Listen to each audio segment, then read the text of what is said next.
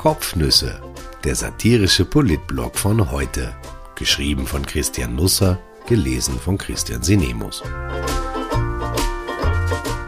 Heute ist der 1. April 2021.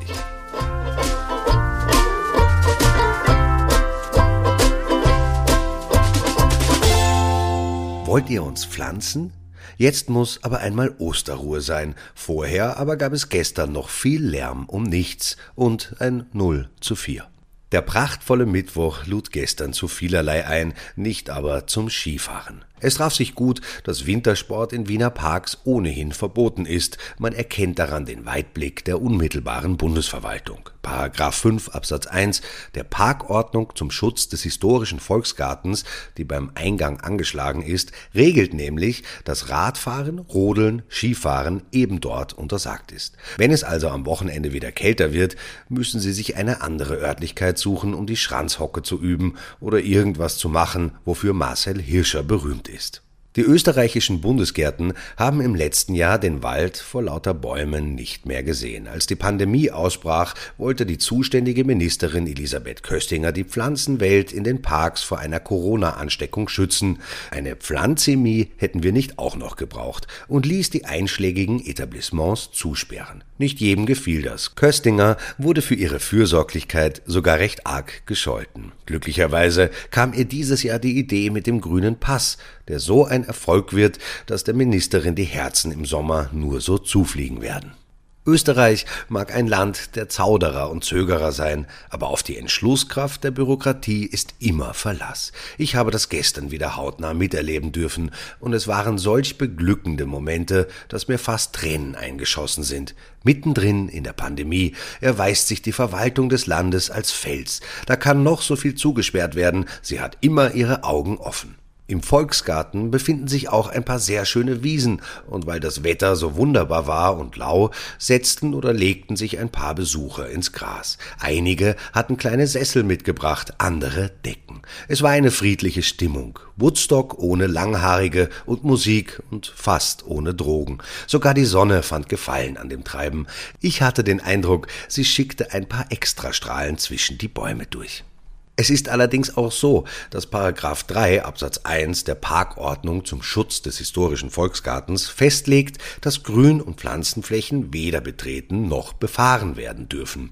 Das gilt auch während einer Pandemie, in der die Menschen eine natürliche Erholungssehnsucht haben, die eine Bürokratie von Rang aber nicht tolerieren kann, ohne Angst haben zu müssen, zum Gespött zu werden. Die Menschen auf der Wiese taten also etwas Illegales. Nun bestimmt Paragraph 3 Absatz 2 der Parkordnung zum Schutz des historischen Volksgarten, dass es Ausnahmen gibt, nämlich entsprechend gekennzeichnete Grün- und Pflanzungsflächen, zum Beispiel Spiel- oder Liegewiesen, auf denen man sehr wohl verweilen darf. Aber die muss man erst einmal finden. Also spazierte gestern ein befugtes Wachorgan zwischen den kleinen Rasenflächen hin und her und wies die Menschen auf den illegalen Rasenflächen darauf hin, dass sie sich auf illegalen Rasenflächen befanden. Er war höflich und die Arbeit schien ihm kein großes Vergnügen zu bereiten, aber immerhin konnte er den Menschen auf den illegalen Rasenflächen den Weg zu den legalen Rasenflächen zeigen.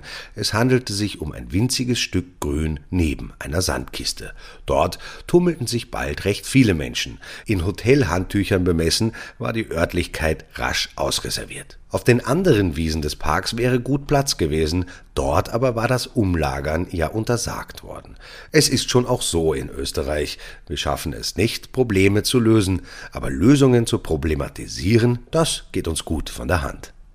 Der breiten Öffentlichkeit war Andreas Hanger bis vor wenigen Tagen kaum bekannt. Das ist insofern ungerecht, als Hanger nicht allein Nationalratsabgeordneter der ÖVP ist, sondern eine Reihe weiterer verdienstvoller Positionen bekleidet. Er sitzt etwa im Gemeindevorstand der Marktgemeinde Ipsitz, ist Obmann der Liederregion Kulturpark Eisenstraße und Bezirksstellenleiter Rotes Kreuz Weidhofen Ips, in dieser Funktion vielleicht sogar schon geimpft. Hanger ist auch mit 100 Prozent Gesellschafter der Norwin Handelsgesellschaft MBH, die Produkte für die Gartengestaltung herstellt. Pflanzentröge etwa. Es kam also nicht ganz aus heiterem Himmel, was da gestern passierte, sondern war durchaus von Fachkenntnis getragen. Hanger engagiert sich momentan sehr in der Affäre um die Schmied AG. Ob aus eigenen Stücken oder weil die Partei ihn dazu auserkoren hat, ist unklar. Am Montag jedenfalls gab er ein ZIP-2-Interview, in dem er die Verdienste von Thomas Schmidt, Chef der österreichischen Beteiligungsholding ÖBAG, pries und Kritik an dem Manager allein schon damit abhören ließ, dass er ihn siebenmal Magister nannte. Er tat dies mit dem Geschick eines Schusters, der Ballettschuhe mit einem Vorschlaghammer repariert. Gestern wurde Hanger von seiner Partei erneut losgeschickt, um Unheil abzuwenden. Es glückte ein zweites Mal. Man muss vorab vielleicht erwähnen, dass die beiden Regierungsparteien seit kurzem einen Umgangston neuen Stils miteinander pflegen. Sie richten sich über Fernsehkanäle und Drucksorten allerlei aus. Manchmal ist schwer auseinanderzuhalten, ob schon die Opposition zu einem spricht oder doch noch der Koalitionspartner. Gestern wandte sich Hanger über die Ausrier Presseagentur derart an die verfreundeten Kumpel und Kumpelinen. Liebe grüne Thomaselli, wollt ihr uns pflanzen? Der entscheidende Nachsatz fehlte leider. Und wenn ja, wohin? Über die Bestellung von Thomas Schmid zum Vorstand der ÖBAG gibt es umfangreiches Textmaterial in Form von Handynachrichten, wie wir jüngst erfahren haben. Nina Tomaselli, grüne Fraktionsführerin im Ibiza-Ausschuss, forderte nach deren Lektüre den Rücktritt des türkisen Managers. Sogar Vizekanzler Werner Kogler legte Schmid den Abgang nahe, er könnte ihn aber auch als für höhere Weihen geeignet bezeichnet haben. Bei Kogler weiß man das nie so genau. Seine Nebensätze sind pures Gold. Gold. Jedenfalls musste eine Retourkutsche her. In der ÖVP waren wieder alle krank, verreist, zeitlich unabkömmlich oder fühlten sich fachlich dazu nicht in der Lage. Also kam erneut Hanger zum Zug oder Aufzug. Er warf dem Regierungspartner, der dem anderen Regierungspartner Postenschacher vorgeworfen hatte, folgerichtig Postenschacher vor. In der Wirkungsstätte von Werner Kogler gibt es seit kurzem tatsächlich eine neue Stabsstelle, die uns Olympiasieger und Weltmeister in hoher Zahl bescheren wird. Sie trägt die Bezeichnung Abteilung für Sportstrategie, Sport und Gesellschaft, Sportbericht. Mit 15. März steht ihr Dieter Brosch vor, Koglers ehemaliger Kabinettschef und langjähriger Spezi. Hanger echauffierte sich darüber sehr. Er warf Tomaselli völlig inakzeptable Doppelmoral vor, ihre Dreistigkeit sei kaum zu überbieten. Die Aussage zeugt von einer gewissen Tollkühnheit, wie sie wohl nur ein Obmann einer Liederregion aufzubringen in der Lage scheint, denn die diesbezügliche Latte liegt in der ÖVP inzwischen recht hoch.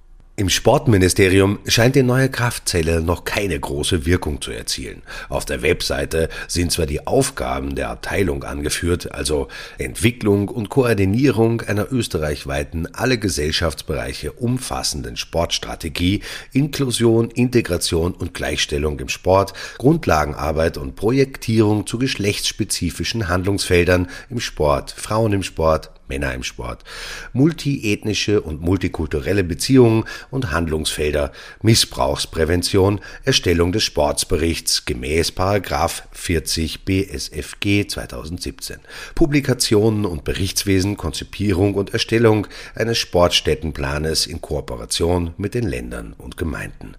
Darunter aber steht Leitung NN, Nomen Nominandum, Name noch zu benennen. Wenn Hanger das erfährt, er wird außer sich sein. Vielleicht ruft er seinen neuen Kumpel Armin Wolf an und haut ihn wegen eines neuen Interviews an. In Wien gilt ab heute Maskenpflicht. Nicht im Büro, sondern im Freien. Vermutlich will man die Aerosole in Räumen fangen und sie dort verdichten, um sie dann schreddern zu können. Im Freien kann man die Aerosole schwerer schnappen. Sie schlüpfen durch jedes Schmetterlingsnetz. Vor allem weiß man nicht, ob man schon ein paar der Biester gefangen hat, weil sie ja unsichtbar sind. Unter dem Mikroskop würde man sie vielleicht sehen, aber es erscheint mühsam, mit einem Mikroskop auf den Augen durch die Stadt zu gehen. Pink Floyd könnte vielleicht eine Sieben-Minuten-Nummer darüber schreiben, aber das wäre schon alles. Masken also sind besser.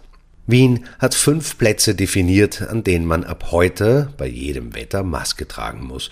Sie liegen allesamt in der Innenstadt. Offenbar gibt es in Favoriten oder Otterkring keine Aerosole oder sie wurden dort tatsächlich schon erfolgreich terminiert.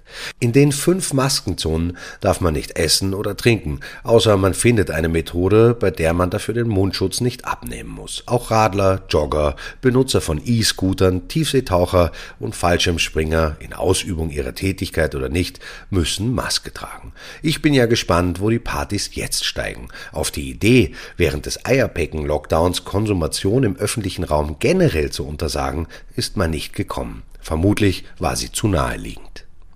Der Wiener Gesundheitsstadtrat Peter Hacker gab gestern eine Pressekonferenz übers Impfen im Wandel der Zeit. Hacker ist privat vermutlich ein heiteres Kerlchen. Auf der Bühne bringt er das noch nicht so richtig rüber. Gestern verteilte er sogar einige Nackenschläge. Im April würden erst die über 75-Jährigen geimpft, sagte er. Im Mai vor allem all jene, die bereits einen Erststich bekommen haben. Bis Ende Juni werde man nur 60 Prozent der Bevölkerung durchimpfen können, weit weniger als geplant. Natürlich werden wir im Sommer wieder auf Urlaub fahren, aber nicht heuer. Ich wünsche trotzdem ein wunderbares Osterfest, jetzt aber wirklich. Die ersten Eier bekamen wir gestern schon ins Nest gelegt. 0 zu 4 verlor unser Nationalteam daheim gegen Dänemark. Es hat den Dänen offenbar nicht gereicht, dass sie uns schon beim Impfen abgehängt haben. Eine WM-Teilnahme in Katar scheint in weite Ferne gerückt. Die Scheichs haben ein Riesenglück. Österreichs politische Proteste wären vor Ort sicher massiv gewesen. Seit diesem Querdenkerzeug sind wir recht gut in Übung. Historisch gesehen sowieso legendär in der Disziplin ziviler Ungehorsam. Vielleicht kann sich die neue Abteilung für Sportstrategie, Sport und Gesellschaft, Sportbericht der Sache annehmen. Pflanzen müssen wir uns nämlich jetzt auch nicht lassen.